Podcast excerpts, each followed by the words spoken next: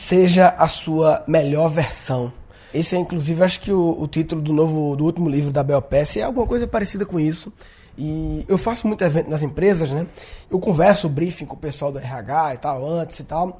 E algumas empresas, eles me falam a real, né? Eu queria que todos falassem, mas a real de que, tipo... Porque eu falo sobre criatividade, mas quase sempre o briefing, o, problema da empresa não é só criatividade. É um problema que é um pré-requisito de criatividade, que é motivação. E não é, eu não, eu não dou palestra, galera, é isso aí, dê as mãos, não sei o que. Eu não faço isso. Mas quando você, numa palestra de criatividade, você pilha as pessoas também de ficarem mais motivadas, porque só em motivar o cara a fazer diferente, motiva o cara a fazer mais, fazer diferente. Então, fazer as pessoas fazerem diferente é motivação. Eu antigamente tinha um pouco de vergonha. Né? Você faz palestra de motivação? Eu falava, não, não faço motivação, não faço não. Cara, eu faço. Porque se o output final é deixar as pessoas mais motivadas, quer dizer que eu faço palestra de motivação.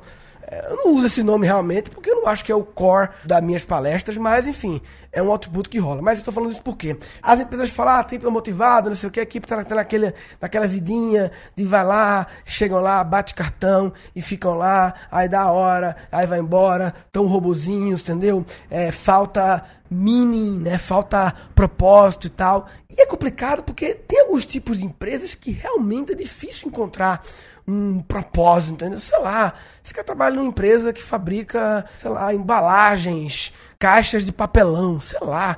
É difícil você ter um propósito maior, né? Assim, uma missão e sentir que está fazendo algo que está mudando o mundo. Pior que tá, né? É importante tê-las e tal, de alguma forma, né? Mas em alguns tipos de empresa é difícil. Muitas vezes a empresa não tem um meaning, um propósito, uma razão de existir que deixa as pessoas intrinsecamente pilhadas e tal. Então, para as pessoas que estão nessa situação, trabalhando dentro de uma organização em que eles estão vivendo a vida em loop, né? Eu já falei, acho que em outro podcast eu fui na minha série das habilidades do futuro é, sobre a, a, síndrome da vinheta do fantástico, né? Que é quando você ouve a vinheta do fantástico domingo à noite, já fica já fica triste porque vai começar a semana, aquela velha rotina chata. É aquela história da vida 5 por 2, né? Cinco dias tristes e dois dias felizes, enfim, pessoas que vivem nesse loop. Eu tenho duas sugestões para dar. A primeira sugestão é: faça outra coisa. É tipo, ah, mas não dá, porque não sei o que, eu tô aqui, é, arrumar emprego agora na crise, não dá. As pessoas que falam que não dá, se fizer uma estatística, eu aposto que há, há uma grande intersecção que as pessoas que falam que não dá são as pessoas que não tentam. Isso eu tenho certeza. O cara fala não dá, ele já assume para si mesmo que não dá, que não dá, que não dá, e aí ele nem tenta mais, e aí nunca acontece, né? Então, assim, tenta, pelo menos, antes de falar que não dá, né? Tenta é, executar algum tipo de movimento que você possa sair dessa situação. Enfim, o meu curso de criatividade, curso que eu faço online, Reaprendizagem Criativa, ele é muito bom para isso. Eu tenho uma aula que é o bloqueio do tesão, que é um dos motivos pelas quais as pessoas não são criativas e inovadoras, é que elas não têm tesão no que elas fazem. Então eu tenho uma aula sobre isso que dá algumas sacadas de como você fazer uma coisa que lhe dá tesão. Não é nesse papo de, ah, ame o seu negócio e tal. É pelo menos ficar de pau duro com o negócio, sabe? De vez em quando tem uma paldurecência, né? Então o caminho é esse. Fazer uma coisa que lhe dá mais, mais tesão, que tem uma motivação intrínseca e que não depende de motivações extrínsecas como ah, vai ter um prêmio, vai ter a viagem, que essas motivações extrínsecas é, é o Viagra, né? É como ficar de pau duro sem precisar do Viagra, né? Porque naturalmente de pau duro. Mas outro caminho, e é o tema desse episódio, é que tipo assim, não necessariamente você precisa que a organização que você trabalha tenha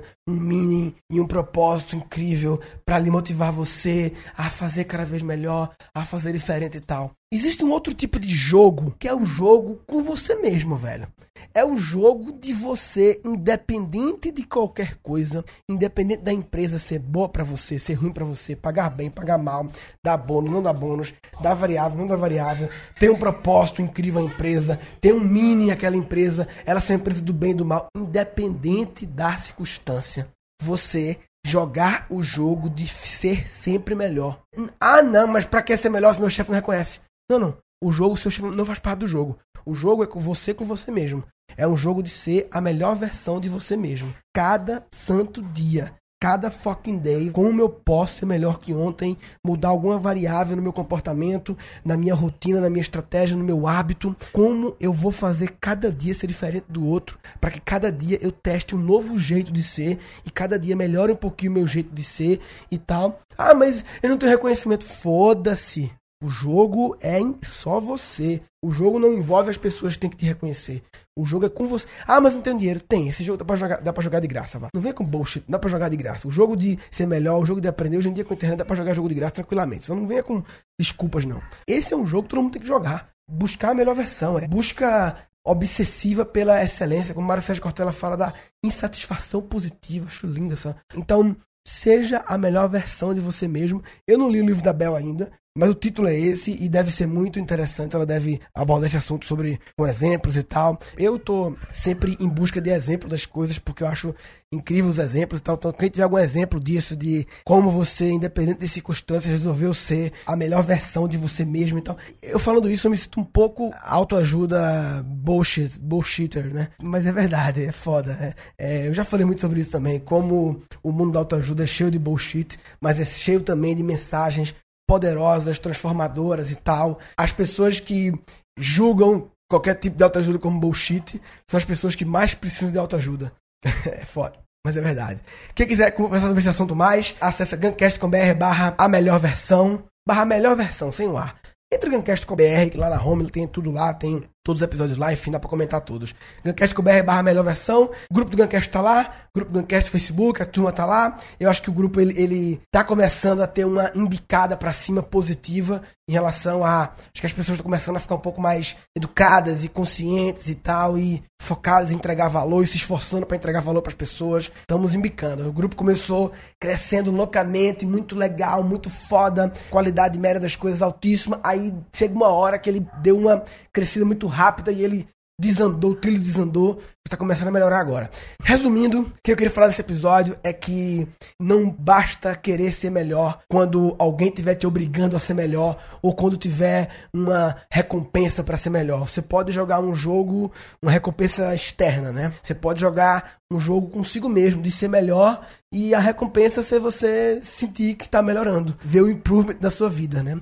Se você não está buscando a melhor versão de você mesmo de forma obsessiva e diária, você está de brincadeira na tomateira. Ah, tá de brincadeira na tomateira.